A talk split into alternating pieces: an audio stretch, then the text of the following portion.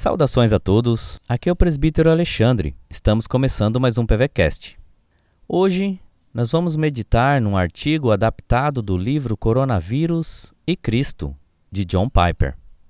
E o tema da mensagem de hoje é: Quem pega coronavírus está sendo punido por Deus?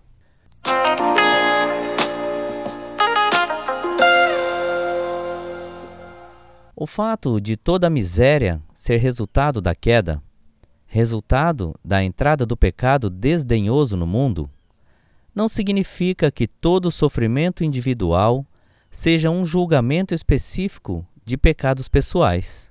Por exemplo, o sofrimento de Jó não era devido aos seus pecados particulares.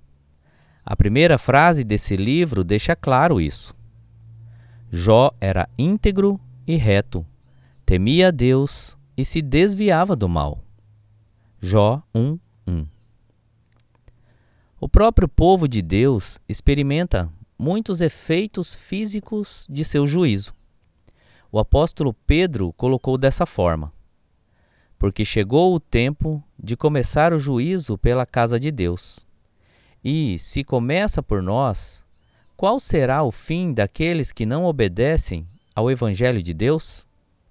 E se é com dificuldade que o justo é salvo, que será do ímpio e do pecador? 1 Pedro 4, 17 e 18. Para a casa de Deus, esse juízo divino é purificador e não punitivo. Não é uma condenação. Portanto, nem todo sofrimento é devido aos juízos específicos de Deus sobre pecados específicos. Contudo, às vezes Deus usa doenças para trazer juízos particulares sobre aqueles que o rejeitam e se entregam ao pecado. Pense nisso. Deus abençoe o seu dia.